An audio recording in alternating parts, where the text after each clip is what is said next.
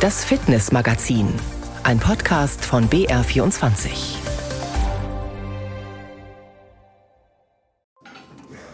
Mit Uli Nikola.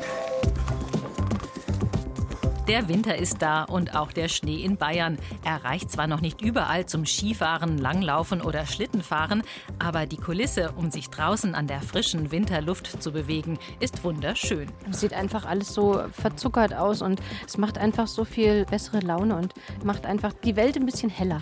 Also ich finde es einfach so ein bisschen dieser weiße Zucker überall, so ein bisschen wie im Märchen halt auch. also nichts wie raus. Doch bevor wir auf Skitour gehen oder uns aufs Eis begeben, geben, sollten wir einige wichtige Dinge wissen und beherrschen. Dazu gleich mehr im Gespräch mit Rainer Walter von der Bergwacht.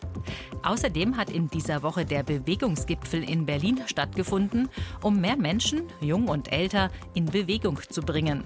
Unter anderem sollen kleine Vereine mehr gestärkt werden. Ein prominenter Unterstützer ist Philipp Lahm. Solche kleinen Vereine überleben ja nur, wenn Ehrenamtler und Ehrenamtlerinnen eben da arbeiten. Die vermitteln Werte, Themen wie Fairness, Regel zu akzeptieren, zu verstehen. Ich glaube, das ist enorm wichtig. Bewegung ist wichtig und gesund, doch rund 80 Prozent der Kinder, Jugendlichen und Erwachsenen sind zu wenig aktiv. Deshalb habe ich in der nächsten knappen halben Stunde jede Menge Tipps für Sie. Es liegt Schnee in Bayern und draußen unterwegs zu sein ist herrlich. Einfach spazieren gehen, einfach draußen in der Luft. Und in der Woche mit der Arbeit, dann müssen wir das Wochenende ausnutzen zum draußen rumlaufen, wegen sich bewegen in der Kälte. Oder durch den Wald stapfen. Normalerweise bin ich eigentlich auch barfuß unterwegs, bloß heute nicht, weil wir alle erkältet sind. Und dann ist es gerade so schön, also gerade den Schnee zu spüren und auch das Knirschen, wenn man über den Schnee läuft. Ein bisschen mehr darf es dann sein, eigentlich, ne, damit man auch Schlitten fahren kann und so weiter. Schlittenfahren, Langlaufen, Winterwandern, das alles ist sehr beliebt, aber was nach wie vor so richtig boomt, das ist das Skitourengehen. Da hat es ja in der Corona-Zeit einen Schub gegeben, als die Skilifte geschlossen waren und nun kommen die Preiserhöhungen für die Liftkarten hinzu, weshalb sich sicher mancher überlegt, lieber die Felle anzuschnallen und hochzusteigen. Das konnte man am vergangenen Wochenende schon beim Ansturm oberhalb vom Spitzingsee erleben. Auch Fußballnationalspieler und Torhüter Manuel Neuer war mit von der Partie. Allerdings hat er sich unglücklicherweise bei der Abfahrt den Unterschenkel gebrochen. Die Rettungskräfte der Bergwacht haben Neuer dann ins Tal gebracht und nach einer OP ist der Profifußballer auf dem Weg der Genesung. Die Retter der Bergwacht sind ja sommers wie winters im Gelände unterwegs, um Menschen in einer Notlage zu helfen. Einer von ihnen ist Rainer Walter von der Bergwacht Nürnberg und mit ihm habe ich mich vor der Sendung getroffen, um über Tipps für Skitourengehen zu sprechen, angefangen bei der Ausrüstung. Was gehört da alles dazu? Naja, zum Skitouren gehen braucht man erstmal natürlich ein paar Ski, Skischuhe, Skistöcke, aber auch die Felle, um quasi im Aufstieg nicht wegzurutschen. Aber viel wichtiger ist die Lawinenschutzausrüstung. Dazu gehört halt die Schaufel, die Sonde und ein Pieps, dass man halt dann seinen Kameraden bei einer Lawine halt suchen und ausbuddeln kann. Und wie man das bedient und damit umgeht, das lernt man am besten in einem Kurs bei einer Bergschule oder auch bei einem Alpenverein? Ja, genau. Es gibt mehrere Anbieter, Bergschulen oder auch der Deutsche Alpenverein kann man halt solche Kurse besuchen. Wenn man halt noch Mitglied ist, ist es noch ein bisschen günstiger, aber es ist auf jeden Fall empfehlenswert, so einen Kurs zu besuchen, weil man genau da die Skills halt beigebracht bekommt. Für die Sicherheit schaffen sich ja manche auch einen Airbag an. Das ist ja mit Pro und Contra viel diskutiert. Wie halten Sie es mit dem Airbag? Also ich persönlich habe noch keinen, weil es aktuell immer noch so ein Kostenfaktor ist die sind schon preislich ein bisschen höher angesiedelt. Also wenn man einen Lawinenrucksack kauft, dann ist es halt ein Vorteil gegenüber der Lawine, sage ich mal. Man kauft sich halt aber nicht die absolute Sicherheit. Das muss man halt wissen. Es gibt immer noch ein Restrisiko, aber es wird halt minimiert. Und welche Techniken sollte man unbedingt beherrschen, wenn man auf Skitour losgeht? Also man sollte auf jeden Fall die Lawinenverschüttelnsuche beherrschen. Wetterkunde, aber auch das Gelände lesen, Karten lesen, um quasi auch schwere Passagen oder steile Passagen halt zu identifizieren auf Tour oder Schlüsselstellen zu erkennen. Und das Aufsteigen gehört auch dazu, kraftsparendes Aufsteigen und vor allen Dingen das Gelände abfahren ist halt ganz anders als Piste fahren, sollte man halt auch vorher mal geübt oder trainiert haben. Spitzkehren sind ja auch gerade im vereisten Gelände eine Kunst für sich. Auch das sollte man üben, wie man einen steilen Hang eben nicht nur runter, sondern vor allen Dingen erstmal hochkommt. Ja, genau. Also Spitzkehren, das macht man eigentlich erst ganz zum Schluss, wenn es wirklich nicht mehr geht, weil die halt sehr kraftintensiv sind. Aber ja, die sollten auch geübt sein. Stichwort kraftintensiv. Wie fit muss man sein und was eignet sich da vielleicht auch als Vorbereitung gut, um die Fitness für eine Skitour zu erlangen? Also man soll schon fit sein, um überhaupt raufzukommen, aber auch halt um Kraftreserven haben, um wieder abzufahren. Weil die Abfahrt je nach Schneeverhältnisse kann halt auch sehr anstrengend sein. Vorbereitung, Fahrradfahren sind natürlich aktivieren dieselben Muskelgruppen wie beim Skitour gehen. Oder was ich gerne mache, ist halt, wenn ich bei mir in Thüringen der Heimat bin, bei meinen Eltern, ins Erzgebirge fahren und halt neben der Piste halt hochlaufen, runterfahren, weil da hat man die ganzen Lawinensachen nicht, sondern kann sich halt nur auf das Sportliche konzentrieren. Genau, an der Stelle können wir auch nochmal unterscheiden zwischen eben Skitour, wo man einfach, sage ich mal, nur an einer Piste auf einem Forstweg oder so hochläuft, was ja die Gefahren minimiert und dann eben auf der Piste abfährt, im Gegensatz zum Skibergsteigen, wo man halt wirklich im Gelände unterwegs ist, unter Umständen auch mit Pickel und mit Seil und mit ganz anderen Fertigkeiten, die man dann auch noch haben muss. Ja, das ist auf jeden Fall, wenn man halt eine Hochtour macht, also Ski, Bergsteigen, Hochtour, auch über den Gletscher muss man halt auch Pickel, Eisgeräte mitnehmen, also Steigeisen und auch die Gletscherspaltenbergung und sonstiges beherrschen. Also man ist ja dann teilweise nur mit seiner Gruppe komplett alleine in den wilden Bergen unterwegs, hat eine geile Aussicht, hat den Gipfelerfolg, wenn alles gut läuft und hat ein geiles Erlebnis hinter sich. Das ist besser als Pistefahren, meiner Meinung nach. Vielen Dank erstmal Rainer Walter von der Bergwacht Nürnberg. Wir sprechen gleich weiter über ganz konkrete Erste-Hilfemaßnahmen und was man zum Notruf, Ortung und einer Rettung unbedingt wissen sollte. Eigentlich ist ein Helm beim Skifahren mittlerweile selbstverständlich und auf einer Skitour sowieso, nicht aber beim Schlittenfahren. Dabei ist er dringend zu empfehlen, wie die Untersuchungen des ADAC zeigen. Gabriel Wirth fasst die Ergebnisse zusammen. Die Tester vom ADAC stellten Schlittenunfälle in einer Skihalle nach. Bei diesen Crashtests wurde ein Dummy, eine menschliche Attrappe, auf einen Holzschlitten gesetzt, der dann mit rund 25 Stundenkilometern gegen eine Holzbarriere krachte. Zuerst knallte dieser Dummy mit den Beinen gegen das Hindernis und dann mit dem Kopf. Diese Tests haben gezeigt, dass mit einem Helm die Wahrscheinlichkeit einer schweren Kopfverletzung auf 10 Prozent sinkt. Ohne Helm ist die Wahrscheinlichkeit deutlich höher, da liegt sie bei 90 Prozent. Wie gefährlich Rodeln ist, zeigen auch Zahlen der ADAC Luftrettung. Pressesprecherin Melanie Mikula. Wir haben die Unfalldaten der ADAC Luftrettung aus den Jahren 2018 bis 2021 analysiert und dabei festgestellt, dass knapp die Hälfte der verunglückten Wintersportler tatsächlich Schlittenfahrer waren. Außerdem konnten wir sehen, dass deren Verletzungsschwere höher war.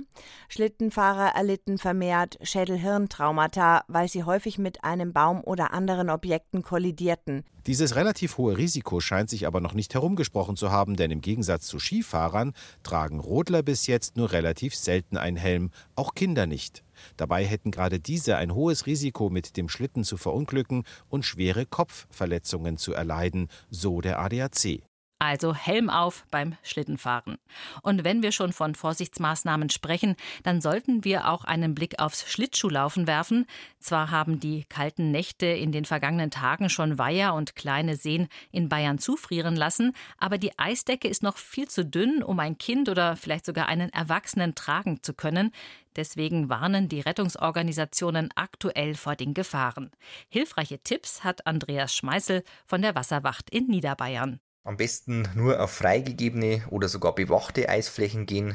Hinweise und behördliche Verbote unbedingt beachten. Soll es beides vor Ort nicht geben, müsste vorab auf alle Fälle die Tragfähigkeit beurteilt werden.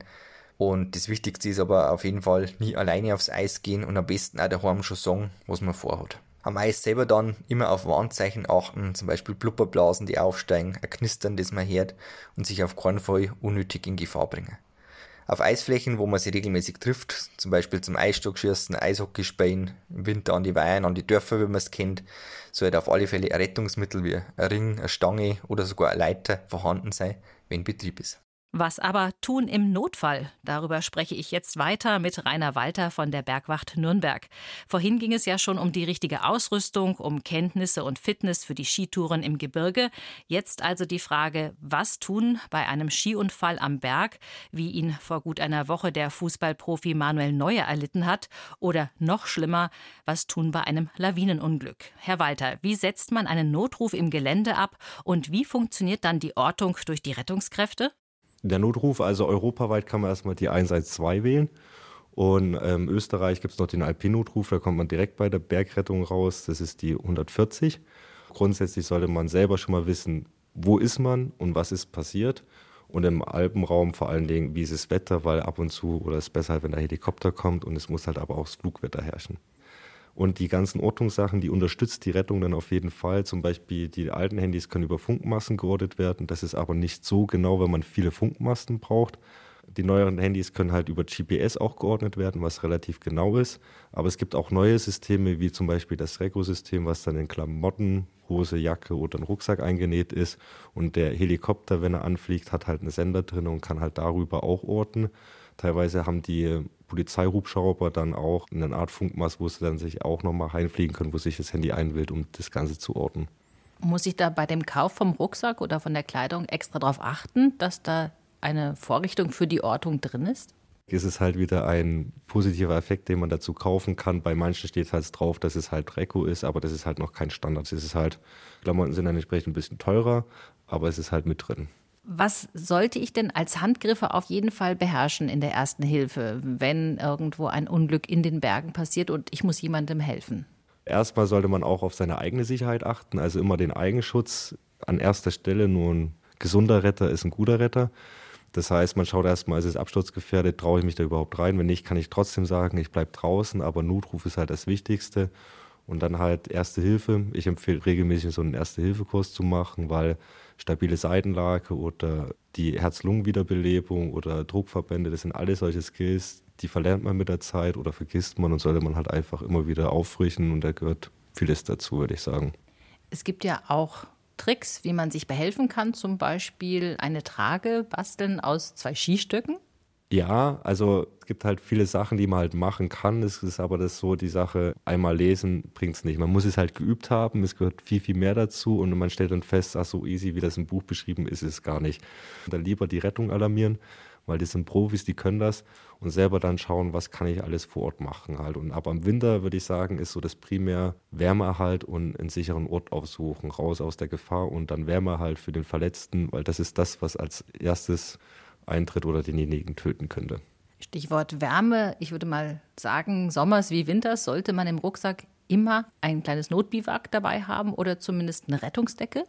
Ja, also ich empfehle immer mindestens, also zu zweit immer, dass einer ein Erste-Hilfe-Pack dabei hat und im Erste-Hilfe-Pack gehört so ein bisschen Verbandszeug, aber auch eine Rettungsdecke und zusätzlich wäre halt noch ein Notbiwaksack, das ist halt eine dickere Rettungsdecke, ist aufgebaut wie so ein Schlafsack, entweder ein Mann oder zwei Mann, dass man halt sich damit ein Notbiwak errichten kann, wenn man halt in so eine Situation kommt.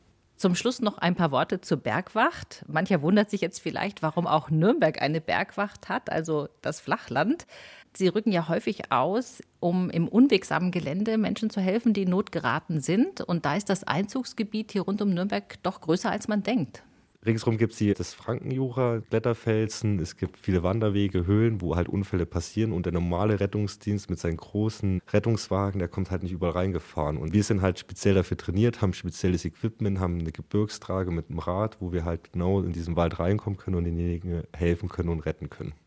Der Großteil der Retter ist halt wirklich alles ehrenamtlich angestellt. Die Ausbildung ist halt auch nicht ganz einfach und ich habe zum Glück einen guten Arbeitgeber, der mich halt auch freistellt, weshalb ich halt auch die Arbeit verlassen kann, wenn es zum Ernstfall kommt. Warum machen Sie das? Was gefällt Ihnen daran? Ich habe mich entschieden, ich bin so gerne in den Bergen unterwegs. Ich kann das auch relativ gut, den Bergsport betreiben. Warum nicht das Nützliche mit was Gutem verbinden und der Gesellschaft irgendwie wieder das zurückzugeben? Ja, dann sage ich herzlichen Dank an dieser Stelle an alle ehrenamtlichen Retter und Retterinnen und speziell an Sie, Rainer Walter von der Bergwacht Nürnberg. Vielen Dank für das Gespräch. Bitte. Und jetzt noch ein Tipp vom Skisprungprofi für die richtige Vorbereitung auf die Skisaison. Der Profi-Fit-Tipp. Hallo, ich bin der Geiger Karl, Skispringer und mein Fit-Tipp ist einfach dran zu bleiben und jeden Tag, auch wenn es bloß eine Kleinigkeit ist, zu machen und sich sportlich zu betätigen. Ganz egal, es kann Yoga sein, es kann Joggen sein, was einem auch immer Spaß macht. Hauptsache ein bisschen bewegen, dann bleibt man fit. Karl Geiger, der mehrfache Skisprung-Weltmeister, ist immer für eine Überraschung gut und vielleicht fiebern ja auch Sie schon der Vierschanzentournee gleich nach Weihnachten entgegen. Lang ist's nicht mehr bis dahin. Und apropos mitfiebern, wem drücken Sie heute beim Finale der Fußball-WM in Katar die Daumen? Argentinien oder Frankreich? Oder haben Sie die Austragungen boykottiert? Dann ist vielleicht eine andere Weltmeisterschaft was für Sie, die gerade in London stattfindet und noch bis Anfang Januar geht. Nervenkitzel nämlich bei der Dart-WM, wenn die Spitzenspieler mit Spickern auf Scheiben zielen. In Oberfranken fiebern die Dart Knights nicht nur mit, sondern spielen selber ambitioniert, sagen die Vereinsmitglieder aus Lichtenberg. Der Unterschied ist einfach, dass es schon mit mehr Fokus eigentlich gespielt wird. Also in der Kneipe ist so ein bisschen nebenbei meistens. Und wir nehmen das eigentlich schon relativ ernst und versuchen uns zu verbessern. Ich denke einfach, die letzten ein, zwei Jahre hat sich schon im Dartsport ein bisschen was getan. Also ich denke mal, der Hype mit der Dart-WM ist, denke ich, größer denn je und ich denke schon, dass das einen Großteil dazu beigetragen hat. Die Dart-WM in England geht noch bis Anfang Januar und wenn Sie sich zum Jahreswechsel selber sportlich betätigen möchten, dann habe ich hier noch was für Sie. Der Fitnessmagazin Mitmachtipp. Die lästigen Pfunde vom Weihnachtsfest möchte der ein oder die andere nicht ins neue Jahr schleppen. Die Lösung lautet Silvesterläufe.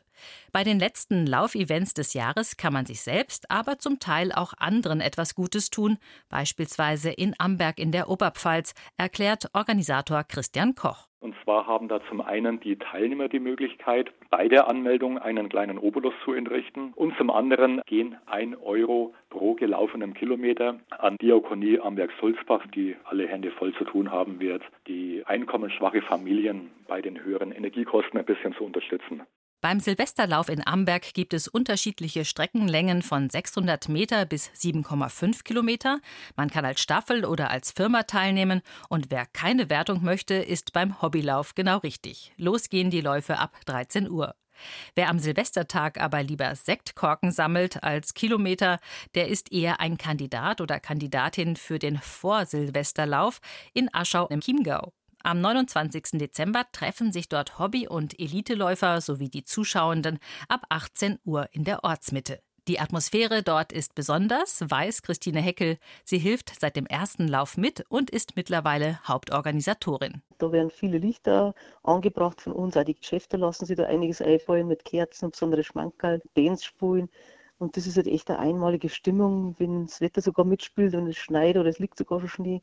Und da wird da die Hauptstraße von viel Leid gesäumt, die die Läufer anfeuern. Das ist wirklich eine ganz tolle Sache, finde ich. Vor Silvesterlauf oder Silvesterlauf, eine tolle Sache zum Jahresausklang und vielleicht gibt es sowas auch in Ihrer Nähe, beispielsweise in Kempten im Allgäu, im Pleinfeld im fränkischen Seenland oder in Bad Staffelstein in Oberfranken.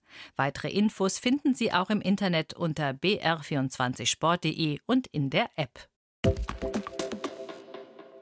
In den zwei Jahren Pandemie sind Sport und Bewegung vielfach auf der Strecke geblieben. Der Sportunterricht wurde ebenso gestrichen wie die Angebote der Sportvereine. Schwimmbäder waren geschlossen, auch die Skilifte. Viele Menschen haben sich von den Kursen und Fitnessstudios abgemeldet. Die bedenkliche Bilanz lautet, rund 80 Prozent der Kinder, Jugendlichen und Erwachsenen bewegen sich zu wenig. Bundesinnenministerin Nancy Faeser und Bundesgesundheitsminister Karl Lauterbach wollen aktiv gegensteuern und haben in dieser Woche in Berlin zum Bewegungsgipfel eingeladen. Gemeinsam für mehr Sport. In der Max-Schmeling-Halle in Berlin werben Faeser und Lauterbach dafür, körperlich aktiv zu werden. Ein wichtiges Anliegen, vor allem nach der Corona-Pandemie, zeigt sich die SPD-Politikerin Faeser überzeugt. Zweieinhalb Jahre Pandemie haben dazu geführt, dass nicht mehr so viele Kinder sich in Vereinen angemeldet haben und einige sogar abgemeldet wurden während der Pandemie, weil natürlich auch kein Sport teilweise angeboten werden konnte. Und das müssen wir dringend wieder aufholen. Der sogenannte Bewegungsgipfel soll dazu beitragen, beitragen, dass Sport für alle einfacher zugänglich wird. Faesers Parteikollege Lauterbach spricht von einer extrem wichtigen Initiative. In seiner blauen Trainingsjacke sieht er aus, als wolle er auch gleich loslegen. Bewegung, unterstreicht er, fördert die Gesundheit. Das ist einfach das beste Medikament, was wir jemals erfunden haben. Ein entscheidendes Mittel, so Lauterbach, für die Prävention zahlreicher Krankheiten. Wir wissen, dass Sport beispielsweise Depressionen hilft zu verhindern. Also damit können sehr viele Herz-Kreislauf Herz-Kreislauf-Erkrankungen vermieden werden, Schlaganfälle, Herzinfarkte.